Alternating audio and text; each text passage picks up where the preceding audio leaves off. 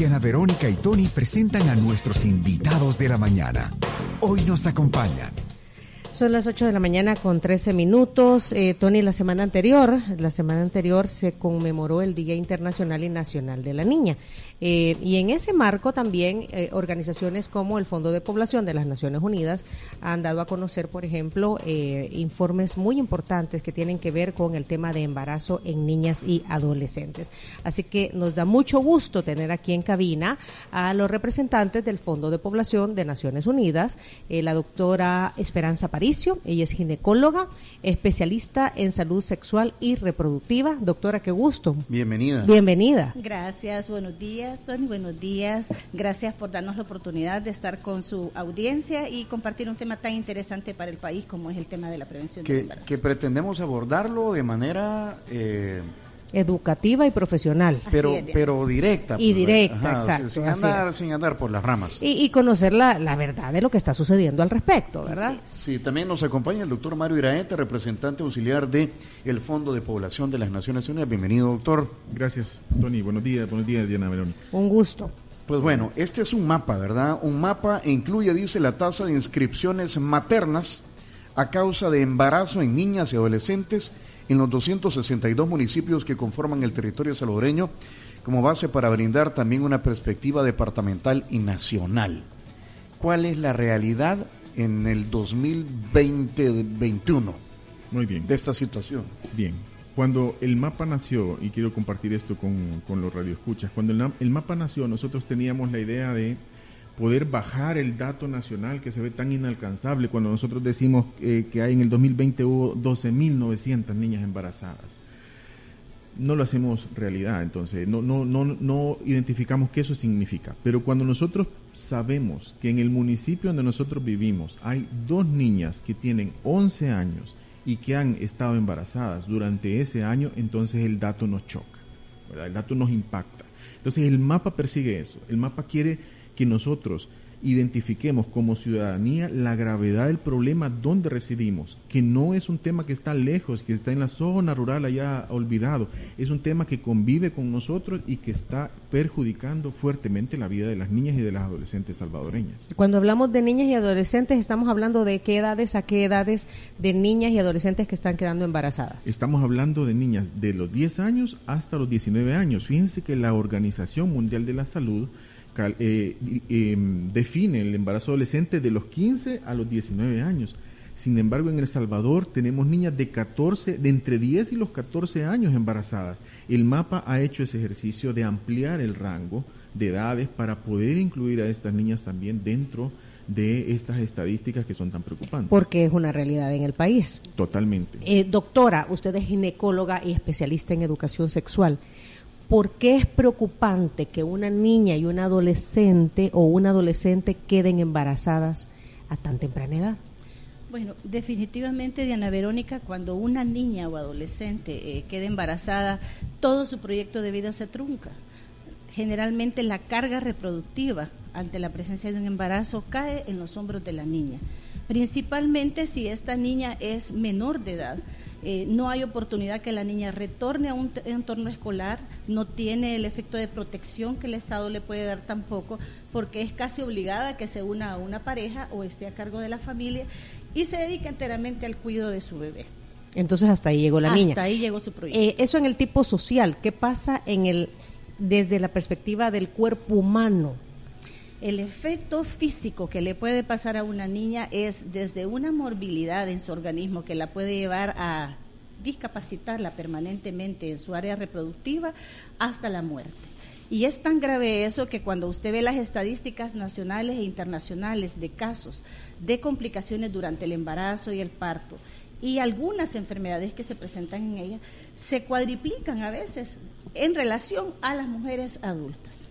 Sí, o sea, eh, tiene cuatro veces más probabilidades de ese tipo. Ahora, eso es desde el punto de vista físico. ¿Qué pasa desde el punto de vista psicológico cuando una niña de 10 a 19 años queda embarazada? Uy, desde el punto de vista psicológico es súper difícil tratar de sacar adelante a una niña si no tiene un apoyo de parte de un grupo especialista en ese tema. Ella sufre una especie de trauma, una especie de depresión, ella no sabe que qué tiene, no tiene una esperanza de seguir adelante. Tenemos muchos casos, a lo más grave que es el tema del suicidio durante el embarazo, porque ella se ve acorralada por el tema de tener que llevar la carga de un bebé y de la crianza de él. Entonces, entonces los efectos realmente de la niña a nivel psicológico pueden ir a aislamiento, depresión, eh, trastornos orgánicos del mismo efecto psicológico y llevarnos hasta el tema del suicidio. Eh, ¿Podría repetirme la cifra y el rango de edades eh, de, niñas embarazadas y adolescentes? El rango de edades es de 10 a 19 años y la cifra que se observó en el 2020 fue de 12.982 niñas. doctora, solo para terminar este tema, decía mi abuelita, ¿verdad? O incluso en la época de mi mamá, que hoy tiene 94 años, es que en el campo es normal que una niña de 16 años para. O sea, ¿cuál es el problema? Pues, o sea, eh, no sé si la situación cambia entre el área rural y el área urbana y no se ve como un problema que la niña a esa edad o a los 14 años incluso sean mamás es que hay un proceso de naturalización de ese tema de la violencia y se da más fuertemente en el área rural. Como usted muy bien lo dice, Diana Verónica, nuestros abuelitos, nuestras madres y nuestros padres probablemente a esa edad estuvieron teniendo sus hijos e hijas y realmente era naturalizado y no existía ninguna sensibilidad en el tema de ver cuáles eran las consecuencias físicas, psicológicas eh, en el proyecto de vida de las niñas cuando ellas tenían esos bebés a tan temprana edad. Realmente esa naturalización ha sido quizás de los daños más grandes que les hemos provocado a las niñas en la historia y a las mujeres, ya que ellas continúan perpetuando, ese ciclo de, embarazos tempranos y también de la misma de mismo truncar su proyecto de vida. ¿Algo ha cambiado en el 2020 eh, que se hace este, este estudio con respecto a años anteriores? Es decir, ¿mejora? ¿Los esfuerzos están surtiendo efecto? Tony, hay, hay diferentes escenarios, de, diferentes puntos de vista de donde ver el problema. En primer lugar, hay que decir que hay una tendencia mundial de, disminución de embarazos. Las mujeres probablemente tienen más información y evitan tener embarazos, eh, digamos, a lo, largo de su vida. El Salvador, por ejemplo, ha logrado bajar su tasa, su, número promedio de hijos por cada mujer desde los seis en 1960 hasta ahora dos nada más en el 2020. Inclusive la última estadística que ha sacado la Digestica habla de 1.7 hijos por cada mujer, es decir, están teniendo menos hijos. Pero en el, en el tema de maternidad temprana, el, comportamiento no es similar. El Salvador no ha logrado disminuir al ritmo que va el mundo disminuyendo los hijos que se tienen a más temprana edad por parte de las mujeres y por lo tanto eh, entra en juego lo que mencionaba la doctora de, limitar los, las posibilidades de desarrollo, cosa que afecta a la niña, la familia y al país en general. Eh, en ese sentido, creemos que hay, digamos, por ahí una oportunidad de poder seguir reduciendo los embarazos en niñas y adolescentes. El mapa trae también otro elemento importante que es la violencia sexual, que está bastante ligada al tema de embarazos en niñas y adolescentes, particularmente con aquellas menores de 14 años porque en estos casos la ley lo define como un hecho de violencia sexual y como un delito. Por, qué, quedan ¿Por qué quedan embarazadas las niñas en esos rangos? Por violencia sexual. ¿Qué significa eso? Violencia sexual es violación.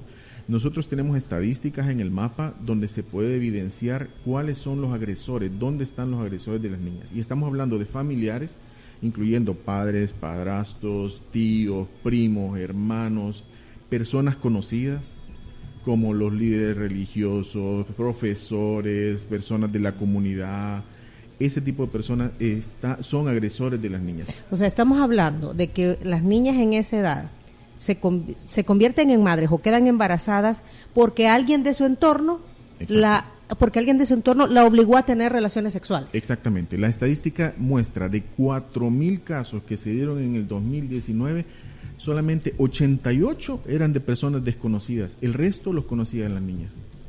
Era del entorno cercano a la niña. Y eso quiere decir que las niñas están vulnerables en el entorno y si no aprendemos a decir a nuestros hijos y a nuestras hijas cómo protegerse, las estadísticas van a seguir progresando. Porque ese, respecto a la pregunta que hacía Tony también, no hay una disminución en igual medida de los embarazos que de la violencia sexual. La violencia sexual está permaneciendo y en algunos casos incluso hasta aumenta la violencia sexual. Eh, doctora, por qué la niña, la niña es agredida sexualmente. Yo lo, lo que he leído un poco es que es continuamente violada y llega un momento en que queda embarazada pero que normalmente cuando la niña descubre que está embarazada y se lo dice a quien la ha estado agrediendo sexualmente, es, eh, eh, le dice, no le tenés que decir a nadie, no le vas a decir a tus papás. Eh, si, si tú le decís a alguien, yo te voy a matar a, tu mamá o te voy a matar a ti. O sea, la niña es, no, no le permiten que se exprese por miedo a daño a ella o a un familiar cercano. Eh, efectivamente, Diana Verónica, en, mi práctica, tristemente, muchos casos de esos eh, tuve la oportunidad de ver, incluso ya trabajando en el Fondo de Población, en algunas comunidades donde tenemos la oportunidad de trabajar, eh, vemos casos de niñas que han estado continuamente siendo víctimas de abuso sexual, muchas veces con el mismo consentimiento de sus tutores, llámense padres, madres, abuelas, porque se convierten en un medio de supervivencia para la familia. Y en algunos casos más extremos, donde existe un embarazo, son forzadas, ya sea a interrupciones o ya sea a negar que ese embarazo existe y eh, llevar a una consecuencia que esa niña ni siquiera asista a un control prenatal. Eso es muy común, sobre todo en el área rural. Nosotros hace unos años hicimos una investigación y fue muy triste ver que un promotor de salud allá por el área occidental nos decía que tanto la madre como la niña, eh, el padre de ambos hijos era el padrastro. Y eh, la niña fue obligada a no decir quién era el padre hasta que el promotor de salud lo descubrió a través del control infantil y realmente eh, ellas son sometidas y por lo tanto ni siquiera son llevadas tempranamente a un control prenatal exponiéndose su vida y por supuesto la del recién nacido. ¿Y qué pasa con estas niñas que no tienen un control eh, prenatal? Eh, en el caso de las niñas que están sufriendo agresión sexual, ¿hay, un, ¿hay algún parámetro que nos diga cuántas de ellas mueren debido a toda esta situación? se espera que aproximadamente un 15% de las mujeres que se exponen a un embarazo presenten una complicación obstétrica. En el caso de las niñas, como le decía anteriormente, hay a veces hasta cuatro veces más la ocurrencia de estas complicaciones, depende del tipo que se dé. Porque entre más temprano se inscriba una mujer a un control prenatal, usted va monitorizando la evolución de ese embarazo seguramente algunas complicaciones no las va a poder evitar, pero las va a poder detectar oportunamente para que no lleven a una consecuencia más fuerte como es la muerte. Y esas complicaciones en un cuerpo que no está biológica ni psicológicamente preparado para un embarazo, por supuesto que aumenta la probabilidad de que exista una complicación. Em, los factores que, que habría que atacar, vaya, para que esto vaya disminuyendo son cuáles? Pobreza, falta de eh, educación. Eh, ¿Cómo se contrarresta machismo, todo ¿qué? O sea, ¿por dónde, ¿por dónde se ataca el problema? Hay, hay varios flancos, Tony, que podemos atacar y que podemos intervenir. Usted ya mencionó muy bien algunos. En la pobreza es algo que marca definitivamente, ¿verdad?, lo que es el ciclo del embarazo temprano en las niñas. El tema de la educación se ha demostrado y hay suficientes estudios que hablan que la permanencia escolar garantiza que las niñas puedan continuar un proyecto de vida y no se embaracen a temprana edad. Un estudio que realizamos sobre uniones tempranas nos hablaba que más del 77% de las niñas que habían salido embarazadas, todas estaban fuera del entorno escolar.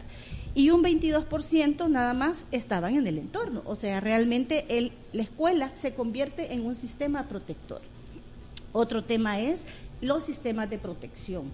Debe de existir un sistema de protección, llámese justicia, llámese eh, instancias de garantía de derechos de los niños y las niñas que protejan y no revictimicen a las niñas cuando presenten una situación de este tipo. Debe de haber una garantía y un recuerdo y toda una restitución del derecho a que la niña pueda continuar un proyecto de vida. Y esta es una de las áreas que tenemos que seguir trabajando efectivamente. Y debe de haber un trabajo muy fuerte con las familias, los padres, las madres, los tutores, los docentes, todos, las mismas iglesias, toda la misma sociedad debemos de involucrarnos en el tema de educación y cómo ayudar a prevenir este ciclo. Doctor, cuando han apretado una tecla para que esto disminuya, ¿cuál ha sido la más efectiva? La más efectiva es la educación integral para la sexualidad. definitivamente, porque en, la educación integral para la sexualidad, los niños, las niñas, las adolescentes, los adolescentes reciben información adecuada a su edad para poder eh, tomar acción en el momento que se vean. Por ejemplo, en una situación donde hay una probable, un probable abuso sexual, pues, acercarse a sus padres y poder eh, abordarlo. Y en los casos donde ya hay edades mayores, donde se establecen relaciones de noviazgo, también encuentran maneras para poder prevenir embarazos o inclusive la evidencia nos dice que los niños y las niñas que reciben educación integral para la sexualidad retrasan el inicio de sus relaciones sexuales en pro de tener un proyecto de vida. Entonces, esa es una de las más importantes, porque la educación integral para la sexualidad no solamente involucra al niño y a la niña, involucra al profesor, involucra al papá y a la mamá. Y por lo tanto, digamos que hay un círculo de protección más importante. O sea, la educación no va dirigida solo a la niña, sino que a todo el entorno. Exactamente. Yo, he escuchado de de agrupaciones pro vida, ¿verdad? Que dicen que, eh, bueno, ustedes, el UNFPA o el Fondo de Población de las Naciones Unidas, forma parte del sistema de Naciones Unidas. Y entonces algunos grupos pro vida, y ahí está escrito, lo pueden ir a leer o... y ustedes, ustedes sabrán más. Dicen que Naciones Unidas y todo su sistema forman parte de los grupos progresistas que están en contra de la vida y a favor del aborto y de otro montón de cosas. Eh, y ven eh, eh, esta educación integral para la sexualidad como una invasión em, hacia a, la familia y esto riñe con temas religiosos. Es decir, eso está ahí. ¿Ustedes se han encontrado con este tipo de, de posiciones. Sí, totalmente. Nos encontramos con ese tipo de posiciones. Nosotros, por bueno, sale hasta George Soros, sale a, bailar a veces. También, sí, también ahí, también ahí. sí, miren, bueno, hay que recordar que Naciones Unidas son todos los países del mundo, casi, o la mayor parte de, países del mundo. No es una organización así que se inventó y que nace por sí misma. Todo lo que Naciones Unidas hace se acuerda en Asamblea General con todos los representantes de los países del mundo. Entonces, no vamos por la libre haciendo lo que nosotros queremos, sino más bien un acuerdo mundial de poder avanzar en el tema. Segundo, Naciones Unidas trabaja bajo evidencia y por lo tanto lo que nosotros promovemos es, justamente la protección de la vida, justamente la protección ante violencia sexual, la protección ante eh, elementos o situaciones que vulneren la dignidad de las personas. En ese sentido, nosotros hemos ido, digamos, a diferentes espacios y en el primer proyecto que les contaba, lo primero que hicimos fue ir y convocar a las organizaciones religiosas y decirles, miren, este proyecto es de prevención de embarazo y esto contiene. Y al final nos dijeron, miren, está interesante lo que ustedes están diciendo. Y, y, quizás habría que ver, y le decíamos a ellos, súmense para que vean que en realidad eso es lo que se está hablando con los niños y las niñas. Dos, el tema de eh, educar a niños y niñas no es al margen de padres y madres. De hecho, por ejemplo, los proyectos que nosotros recomendamos es trabajar con el papá y con el profesor o profesora y que ellos trasladen la información a los niños y las niñas, no organizaciones de, ningún tipo, sino que los padres y las madres, porque ellos sabrán filtrar y al final ganamos un montón, porque tenemos más gente eh, en, sintonía, digamos. Educada. educada, exactamente. Entonces, hay un montón de, información que no tiene, digamos, un fundamento, que se utilizan a veces, puede, ser por ignorancia, puede ser por temor, puede ser por defender posiciones que no, no, no tienen un sentido, pero nosotros estamos convencidos, y no es porque nosotros como, como organizaciones de las Naciones Unidas, Organización de las Naciones Unidas, vayamos por ahí, sino que hay evidencia que sustenta este tema, evidencia científica que sustenta estas temáticas para avanzar. Lo que también yo he leído es que dicen, no, es que con toda esa información lo que quieren es que el, todas las ahí los niños y las niñas tengan relaciones sexuales y entonces como ya existen los anticonceptivos entonces va a ser un degenere y entonces lo que están promoviendo es no discúlpenme pero pero eso es lo que dicen verdad de, de, que si les dan información verdad que si les dan condones que si les dan pastillas anticonceptivas la inyección que si les dan toda esa información lo que va a pasar es que entonces van, a, van a tener relaciones sexuales tranquilos y como no van a salir embarazadas, ya no se preocupan. Pero la evidencia, fíjese Diana Verónica y Tony, nos ha, nos ha mencionado y nos ha mostrado que cuando existen servicios integrales para adolescentes, amigables, confiables, seguros, los adolescentes pueden conversar y preguntar sobre estos temas. Y la evidencia nos muestra que los jóvenes que no han iniciado vida sexual la postergan, porque saben con responsabilidad cuáles son las consecuencias de las prácticas sexuales a temprana edad. El embarazo es una de ellas, pero las ITS, el VIH. ¿Qué son las ITS? es las enfermedades de transmisión sexual, perdón, el VIH, la misma hepatitis, todas las variantes de hepatitis que no, aparte de la A, ¿verdad? La B, la C y la D, todas esas son efectos de por vida que pueden eh, dar en la vida reproductiva de un joven o una joven y eso es más allá de los nueve meses de un embarazo. Entonces, realmente, cuando los jóvenes tienen acceso a servicios con esas características y a métodos anticonceptivos modernos, seguros, eficaces y conscientes para los que ya están teniendo prácticas sexuales, logramos postergar los embarazos y no eh, caemos en la práctica que nosotros veíamos hace años de mujeres a los 20, 22 años ya con cinco niños, porque no había oportunidad de espaciar los embarazos.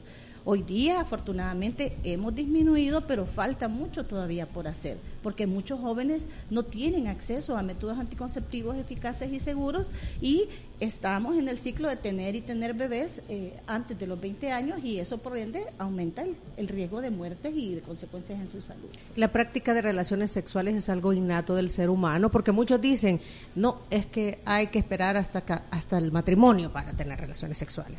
No, es que entonces eso ya no te va, te va, te va a hacer una mujer indigna, ¿verdad? Si ya otro hombre y después cuando tú querrás a alguien eh, para casarte, ya nadie te va a ver bien porque ya está jugada, la mujer ya está jugada, ¿verdad? Y ahí tienen mucho que ver las religiones. Ustedes han hecho eh, eh, reuniones con, con, representantes, entiendo, de la Iglesia Católica, de la Iglesia Cristiana Evangélica, y, este es este también, eh, la Iglesia cala, bueno, lo estamos viendo ahorita con la vacunación de la COVID-19, ¿verdad? aquí nos lo han aceptado pastores y religiosos de la Iglesia Católica, que, que sí, que hay unos que, que están desinformando. sucede también, continúa sucediendo esto. Efectivamente, hay un tema muy fuerte en el tema de fundamentalismo, en el tema de la sexualidad y es que la mujer se convierte en un objeto, ¿verdad? Donde todos opinan y todos deciden menos ella. Y realmente la vivencia de la sexualidad en una mujer, al igual que un hombre, es tan natural como el derecho a la alimentación, como el derecho a trabajar, a estudiarse y todo todo tiene su tiempo, todo tiene su momento y lo que hay que tener es una adecuada orientación e información porque tanto para los hombres como para las mujeres puede tener graves consecuencias en la salud. Desafortunadamente la Iglesia en el tema de la vivencia de la sexualidad y focalizándonos en las prácticas sexuales, quieren eh, muchas veces imponer algunos patrones que efectivamente van en detrimento de la salud de la madre o en la salud de las, de las niñas. Y eso sí no es posible porque realmente les acortamos la oportunidad que ellas puedan hacer su proyecto de vida o ellas puedan tener una relación saludable, segura y que ellas aprendan a empoderarse y a manejarla. Entonces aquí hay que continuar trabajando mucho ese tema también con los padres y las religiones. Y otro tema quizás que agregaría yo lo que dice es, es que nosotros tenemos la oportunidad de elegir quién queremos que hable con nuestros hijos de estos temas. ¿Queremos ser nosotros? ¿Queremos que sea un profesor capacitado? ¿O queremos que sea Google? ¿O queremos que sea YouTube? Con lo que venga. O TikTok. O TikTok, exactamente. ¿Quién queremos que le hable a nuestros hijos de eso? Porque si nosotros no lo hacemos, no les orientamos adecuadamente, lo van a encontrar en otro lado. O el amigo o la amiga que vio TikTok y que le está contando cómo es este, cómo es este rollo. Entonces, eh, es importante que como familia, y cuando hablamos de estos temas, yo siempre trato de hacer el ejercicio, piensen cuando hablamos de embarazo en niñas y adolescentes en su hija o piensen en su sobrina, porque son niñas que nosotros tenemos cerca y en, en ese momento nos movemos. El tema no es menor. Nosotros hemos estado viendo que de 2015 a 2020 105 mil niñas y adolescentes han salido embarazadas, han pasado por la experiencia del embarazo. Son 48 diarias si hacemos la relación y de esas dos diariamente tienen menos de 14 años. Y aprovechando ahora el partido de ayer de la selecta, como vimos de lleno el, el estadio, si pusiéramos a esas 105 mil niñas en el Cuscatlán, lo llenarían dos veces y un poquitín más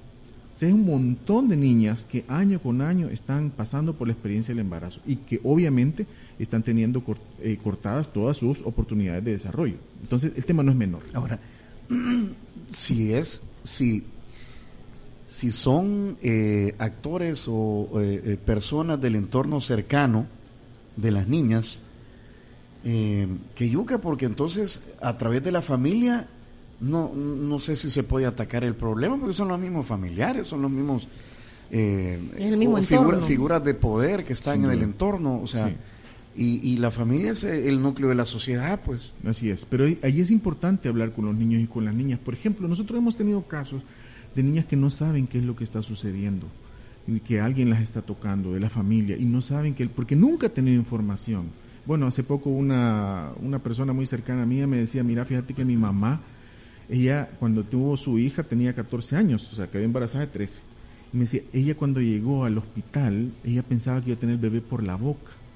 Entonces, ¿qué información tenía? No tenía ninguna información. Y es normal en una niña de 14 años, ¿qué edad tiene? Porque a veces tendemos nosotros a verlo desde nuestros 40, 30 años de experiencia de vida, a, a- a- a- a juzgar a la niña sobre el tema. Estamos hablando de niñas de 10 a 14 años que no tienen ninguna información. Entonces ahí es donde entra el, el elemento de protección, el elemento de hablar con ella. Ahí entra la educación integral para la sexualidad, acorde a su edad, por supuesto, ¿verdad? Sobre estos temas. Pero el hecho de decirle a un niño o a una niña, nadie puede tocar tus partes privadas, y si te tocan, esto tenés que hacer, tenés que contarle a una persona de tu confianza, tu papá, tu mamá, si es tu papá, entonces decirle a tu mamá que no te va a pasar nada. Lo que te digan que, por ejemplo, esas amenazas no son ciertas, no, eso no va a pasar, tenés que decirme porque ahí vas a estar a salvo. Pero está el factor económico también de por medio, decía, decía eh, la doctora Aparicio. Eh, muchas veces es por conveniencia económica. La niña se va poniendo bonita, ¿verdad? El, el bueno ahí de la, del, del pueblo, de la familia, ¿verdad? Le interesa a la niña y esto me asegura un ingreso económico al hogar. El, el que la niña se meta, perdón en la expresión, ¿verdad? Para que me entiendan, eh, eh, sea la pareja de esta persona, porque me garantiza un ingreso económico. Y otro caso que se da muy frecuente hoy día es el tema de la seguridad de la familia también. Es triste, pero en algunos establecimientos de salud vemos casos también de madres o de tutoras que llevan a sus niñas a que les pongan la inyección de tres meses porque alguien la quiere de pareja para algún lugar. Y eso garantiza la seguridad de toda la familia. Es bien complicado. O sea, garantiza la seguridad significa que no les hagan nada. Exactamente. O sea, estamos hablando de pandillas. Sí, exactamente. O algunos grupos delictivos que eh, toman a las niñas como sus esclavas, ¿verdad? Y son eh, parejas de uno o de varios y eso es a cambio de que a la familia no le pase nada. Eh, muchas veces en las unidades de salud se ven estos casos. eh, el mismo personal de salud algunas veces es amenazado, ¿verdad? De, de la denuncia, aunque por ley existe el tema de hacer la denuncia del caso, se hacen eh, se da aviso, perdón, que es lo que le compete al personal de salud, pero la denuncia en última instancia la hace el responsable. Entonces llegan a que les pongan una, una inyección de- Anticonceptiva. anticonceptiva de tre- de- para tres meses. Exactamente. Para que la niña no quede embarazada, Exactamente. porque ella está siendo violada. Exactamente. Y, y si ponen una denuncia, pues corre el peligro eh, la familia, ¿verdad? Entonces, esos son casos que se dan, eh, sigue esa situación o sigue el tema del aseguramiento económico y en algunos momentos hay problemas, pues, para garantía, tanto para el personal de salud como para la familia. Sí, esa es una realidad que, que viven. Tony, tenemos unos comentarios aquí a través del WhatsApp. Dice eh, Rubén Figueroa. Desconozco si las charlas de prevención hablan con los jovencitos. Existe una cultura de quitarle la virginidad a las compañeras de clase, hasta hacen apuestas y competencias. Tanto, esto dice, de acuerdo a él, eh, sucede en el sistema público y privado. ¿Conocen al respecto? Eh, no me extraña en realidad este tipo de cosas porque eh, la sociedad salvadoreña es bastante machista y tiende a identificar a la mujer en cualquier etapa de su vida como un objeto y como algo que los hombres pueden usar. Vo- Voy a poner un ejemplo cuando nace un niño o nace una niña, ¿verdad? ¿Qué es lo que le dicen? Te ganaste la gallina si es varón. Y si es, si es niña, no. No te ganaste la gallina. Eso desde el momento de del perdida. Exactamente, desde el momento de nacimiento estamos haciendo una categorización inferior de las mujeres. Y lo mismo pasa, bueno, y- y- o, o expresiones complicadísimas que yo también vi en, en la- en las salas de parto, ¿verdad? De algunos colegas que, que complicadas, desmereciendo, digamos, el valor de una niña de- o de una mujer desde el momento en que nace. Entonces, de- ¿cómo vamos a, a- a tener comentarios diferentes o acciones diferentes como la que este radio escucha pone sobre la mesa? ¿verdad? Si la concepción que nosotros tenemos entre hombres y mujeres es de absoluta desigualdad, es de, absoluta discriminación. Entonces, es importante cambiar este espacio. Ahí un poco la pregunta que hacía este Tony también sobre qué hay que hacer. Bueno, cambiar la visión, cambiar las normas sociales, empezar a ver a las mujeres como iguales y como oportunidades también de desarrollo para el país.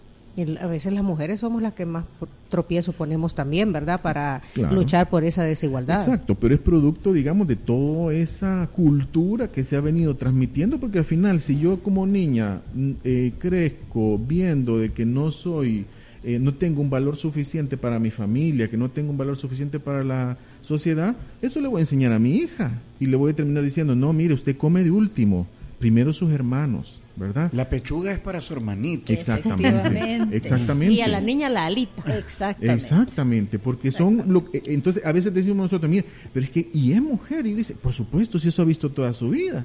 Entonces, ¿cómo no lo va a reproducir con sus hijas? Ese, esa estructura hay que cambiarla. Ok, aquí hay otro comentario, otro salvadoreño, Jorge, que está en Boston. Quería comentarles que a mi hijo en la clínica, la pediatra que lo tiene en control desde que nació, ahora que él recién cumplió 14 años, en la última visita que tuvimos con ella, me pidió permiso para hablar de sexo con él y le explicó todo lo relacionado a sexo enfermedades, métodos anticonceptivos algunos padres se escandalizan al tocar estos temas. Yo hablo abiertamente con mis dos hijos de sexo, una de 19 y el de 14. Y otra cosa, las penas para quienes se meten con menores de edad acá son duras. Ya no digamos si las embarazan, mínimo 15 años de cárcel. estamos hablando del acompañamiento, ¿verdad? Eh, son las 8.45. Eh, los estudios eh, los hacen para hacer un diagnóstico de lo que sucede. Ahora, el objetivo del diagnóstico es, ajá, ¿y qué vamos a hacer? O proponer. En el caso del Fondo de Población, trabaja en conjunto con el gobierno de El Salvador, entenderíamos, para establecer las famosas políticas públicas que vengan a eh, paliar esta problemática. ¿Qué se está haciendo y a partir de este último estudio, qué cambios están ustedes proponiendo? Bien, el, primero, y quizás voy a, voy a mencionar algunas y, voy a dejar a, la doctora con, otras, pero el primero de ellos es retomar la Estrategia Nacional de Prevención de Embarazos de Niñez y Adolescencia. El Salvador es uno de los pocos países que tiene una estrategia nacional trazada a 10 años. El gobierno ahora la ha retomado, está eh, estableciendo metas específicas para poder eh, disminuir el problema. Estamos también contribuyendo con la evidencia de lo que les comentábamos, del, que hemos trabajado en el territorio, qué es lo que funciona y qué es lo que no funciona, pero impulsar la ENIPENA o, o, la estrategia de prevención de embarazo, la estrategia nacional, es una de las principales cosas que nosotros estamos recomendando. Es necesario financiar esto en el territorio, porque a veces tenemos políticas públicas, pero no les metemos presupuesto para que en el cantón llegue esta política pública y se haga realidad allá. Eh, por otro lado, también eh, formar a los, a los eh, docentes, continuar en la formación docente, continuar en la formación de los trabajadores de salud también. ¿Para qué? Para que cuando el joven o la joven decida ir a la unidad de salud, por, por tener consejo o por tener un método que le va a permitir el embarazo, eh, lo que dicen en el, en, el, en el establecimiento de salud son frases que llevan al joven a ya no regresar o a la joven porque le dio tan pena. Chiquita, Y tan chiquita estás teniendo relaciones sexuales. Exactamente, exactamente. En vez de sentarse y decirle, mira, vení, platiquemos, tal, te voy a dar toda la información. Si quieres tener relaciones sexuales, está bien, pero mira, estos son los riesgos. Y al final el joven o la joven termina tomando una decisión esa capacidad de poder abordar al adolescente es especial, y ahí la doctora les puede contar más, pero requiere una especialización para que el joven no se, no se retire de, la Mire, Y no hay una manera en que Naciones Unidas se siente con el gobierno, con las iglesias, de todas las denominaciones, y lleguen a un consenso eh, donde no se enoje nadie, porque de manera temprana se le pueda dar educación sexual a, los, a las niñas y adolescentes? ¿O es imposible eso? No, no, no, no, no. Yo pienso que hay ejercicios que ya se han hecho. De esta estrategia nacional, esta estrategia nacional convoca a un montón de actores nacionales, de organizaciones de sociedad civil y también de organizaciones basadas en la fe. Pero como dice Tony, se reúnen... donde no se enoje eh, nadie. Ajá, espérate, que se reúnen, llegan a acuerdos, se toman la foto y, y, y entonces... Y entonces dicen, no, lo que pasa es que, que está... O sea, realmente es un tema educativo, pues, o sea, de... Efectivamente si, si una niña de 14 años llega embarazada y piensa que, que, el niño le va a salir por la boca, Entonces, ¿qué, ¿qué, está pasando? pues? Sí, efectivamente. El tema de la educación, como decía Mario, es de los pilares más fuertes que hay que trabajar. ¿Qué podemos hacer? Eh, el doctor lo ha mencionado, continuar con que las niñas permanezcan en el sistema educativo. De acuerdo al mapa, únicamente el 47% de las niñas estaban en bachillerato, ¿verdad, Mario? Permanecían en el, imagínense, menos de la mitad de las niñas pueden llegar al bachillerato. Entonces, ¿qué proyecto de vida hay para ellas? Que los sistemas de protección sean duros, como decía el colega que estaba comentando ahí, que las, las penas se endurezcan para los violadores. Jorge desde Boston. Así es, porque Jorge decía, allá por lo menos son 15 años, acá las penas, detrás de 500 niñas menores de, de 15 años embarazadas, hay 500 violadores. ¿Qué pasa con esos 500 violadores? Deben de endurecerse las penas aquí en el país para que esto se evidencie realmente como un verdadero delito y se eh, enfoque todo el tema también presupuestario y intervenir en ellas. Hay muchas iniciativas que se hacen, pero están focalizadas. Por ejemplo, el tema de becas. Muchas niñas, nosotros, por ejemplo, a través de proyectos y otras organizaciones, trabajan a través de becas con las niñas, pero hay que expandir esas experiencias exitosas, porque si nos quedamos focalizando intervenciones, no impactamos. Necesitamos presupuesto, necesitamos que todos nos unamos, necesitamos recursos para que todas esas intervenciones exitosas lleguen a todos esos rincones y esos municipios donde tenemos esos 82 o 84, 82 municipios, donde tenemos las tasas más altas de embarazo en el país. ¿Cuáles son? Podríamos mencionar algunos, no todos. Pues, o, en las zonas a donde están ubicados. Las zonas, hemos detectado cuatro zonas principalmente. Una ubicada en Sonsonate y Aguachapán, casi todos los municipios, desde San Francisco Menéndez, que está fronterizo, hasta Cajutla, y llegando a Huayúa, Nahuizalco, y mm, Salcoatitán también está incluido dentro de estos temas, eh, Jujutla también, en esta zona. Cabañas todo Cabañas, todo el, departamento de Cabañas, todos los municipios están por encima de la tasa nacional persistentemente. O sea, ser niña en Cabañas es que, es que te va a embarazar. Eh, y, ser niña en, en, San Vicente quiere decir que tenés muchas probabilidades de que seas víctima de violencia sexual también, que es la otra zona donde hemos visto. La, la, confluencia entre San Vicente, Usulután y La Paz, ese es otro clúster de municipios que tienen eh, persistentes casos. o sea, Aguachapán, Sonsonate, por el otro lado Cabañas, San Vicente, La Paz. Exactamente, y un último clúster en La Unión, en la zona del Golfo de Fonseca, que mm. también hemos visto eh, persistentemente tasas de embarazo. ¿Qué relación tienen estas zonas con presencia de pandillas o con o hay más pobreza, más, pobreza, menos actividad económica. ¿Cuál es la relación más directa? La relación que existe es entre menos eh, hay menores coberturas educativas mayores porcentajes o probabilidades de deserción escolar, mayores brechas de pobreza en el lugar, mayores brechas también entre eh, el desarrollo de hombres y mujeres, por ejemplo, la brecha salarial entre hombres y mujeres en esos departamentos es mucho mayor. Y eso quiere y eso evidencia un poco la perspectiva de género que se tiene en el lugar, ¿verdad? Que es de lo que hemos venido hablando. Pero educación, violencia sexual y, el tema de, pobreza son fundamentales en estos tres lugares y es una constante que parece. Eh, pero algo que sí quisiera aclarar es que el tema de violencia sexual no precisamente solo se da en las niñas pobres. Y esto lo podemos ver en las estadísticas. Que ahí está el mayor número de casos, probablemente está bien. Pero este, este tema sí traza estratos, religiones, niveles, o sea, este, este tema sí eh, nos, nos enraiza tanto en el tema cultural y realmente existe y está la, la poca cultura de evidenciarlo, de hablar con las niñas y por eso es importante que también el tema de violencia sexual, perdón, tenga un, un trato o una, un abordaje especial en este tema con, con O sea, doctora, que lo que nos está diciendo que también en, en niveles socioeconómicos medio altos se da violencia sexual en niñas. Efectivamente, efectivamente. Es muy común eh, que tengamos casos. Muchas veces, por ejemplo, yo cuando tenía mi ejercicio privado, eh, tuve algunos casos cuando los hablaba con la madre o algo y que eh, incitaba que pudiéramos hacer una denuncia del caso y todo, no me volvían a llegar a la clínica porque cuando yo hablaba con la niña era el tío, era el padrastro, era algún familiar cercano. Entonces tendemos a ocultar el tema y tendemos a que la niña provocó, la niña hizo esto y volvemos a revictimizarla a ella pero efectivamente, eh, o lo que hacemos es que la niña migre, la sacamos o que migre el familiar.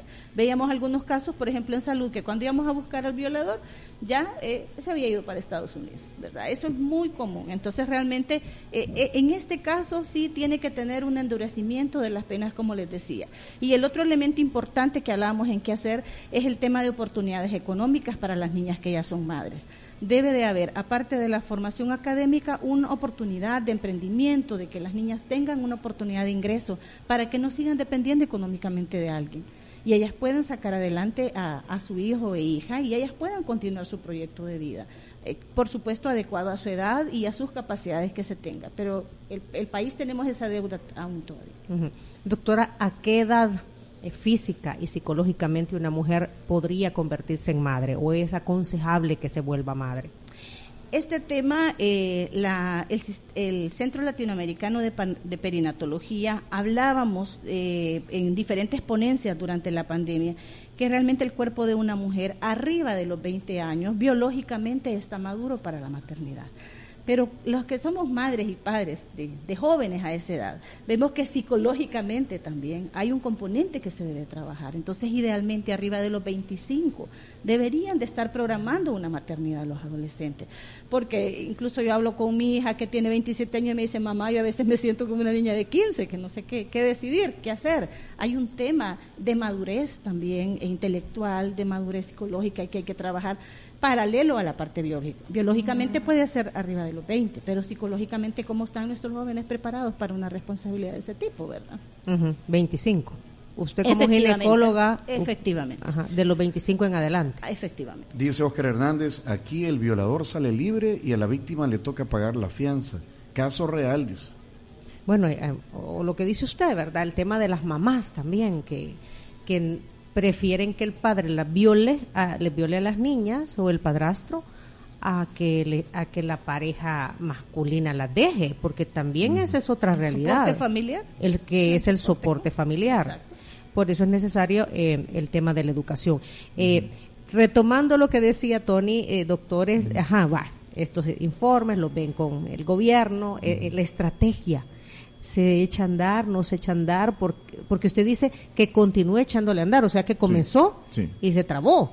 No, no, en realidad no, no ha habido, digamos, no que no se ha trabado, eh, sí, eh, pero, pero sí necesita más impulso. Porque lo que pasa es que yo igual puedo tener un carro y le echo 5 dólares de gasolina y voy a llegar ahí nomás. Y hay que fulearlo. Y hay que fulearlo. Si yo quiero llegar más lejos, tengo que fulearlo. No puedo, no, no puedo. ¿Y es un tema de, de, recursos económicos o es un tema de recursos humanos? Y discúlpenme la pregunta, mm. pero muchas veces se ponen en los cargos a personas que no tienen las capacidades, las las competencias necesarias para echar a andar un tipo de proyecto y el compromiso. Fíjese, fíjese, Diana Verónica, que yo he visto, el, yo, le llamo como el fenómeno de la minuta, porque eh, ah, vamos a hablar con los despachos y los despachos de los ministros están súper convencidos del tema, comprometidísimos. Pero es como cuando a la minuta le echamos el jarabe arriba y se tarda para llegar hasta abajo. El de abajo es el de la ventanilla, el de la unidad de salud, el profesor, el que está atendiendo la denuncia. Ese es el que nosotros tenemos que cambiar como país, porque ese es el que hace la diferencia a la hora de toparse con la persona. Entonces, el compromiso del gobierno nosotros lo hemos tenido siempre, pero se necesitan hacer mayores énfasis para poder llegar hasta quien atiende de verdad a los niños y niñas, porque ellos son los que en realidad van a materializar el deseo político, ¿verdad? Entonces el deseo político puede ser muy bueno, pero abajo no. Doctor, ah, ese y en todos los temas el mismo. El martes aprobaron una... Eh, decreto transitorio. Un, decreto que, cuando lo hacen para adelante, ¿cómo es la palabra? De aquí, sí. Eh, eh, para continuar. Para, que no, para que no hayan concentraciones. Y ayer, ayer el estadio estaba lleno. Totalmente. Entonces, la hipotenusa. Pues. sí, definitivamente. esa, así es, esa es nuestra sociedad. Exactamente, y lo que pasa es que muchas veces, y ahí, ahí venimos con el tema del cambio de normas, ¿verdad? Culturales, ¿verdad? No va a cambiar este tema si al final no estamos invitando, bueno, y esto se ve en, en todos lados, tanto en el tema de violencia sexual, y voy a poner un ejemplo así mucho más sencillo que el tema de, cómo manejamos nuestros vehículos cuando vamos en la calle. No tenemos eh, orientaciones de, de, conducta vial, ¿verdad? Adecuada. Y menos tenemos orientaciones adecuadas de conducta entre hombres y mujeres o entre hombres y hombres, de invitarnos a no ser violentos, por ejemplo no hay información. pero estamos hablando de poner un satélite en el espacio. Y, ajá, y los problemas aquí es que, es que ajá, las prioridades. Ya, pero entonces por eso es importante asignar recursos para que esta estrategia avance, porque el diseño es muy bueno. El diseño es muy bueno y es envidiado por muchos países. Se ha presentado en muchos O sea, cuando cuando se aplica bien funciona funcionan. Bueno, nosotros lo hemos, lo hemos visto en nuestros proyectos. Y, y, la ventaja es que la estrategia de este país trascendió la esfera de la salud.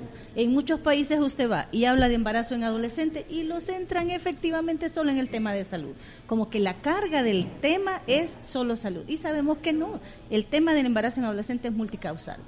Esta estrategia rompió todos esos hitos y abarca todos esos componentes. Pero como ustedes muy bien lo mencionan, requiere recursos financieros y recursos humanos calificados. Porque hablar de educación integral de la sexualidad, como decíamos ahí en el cantón, no es comida de trompudos.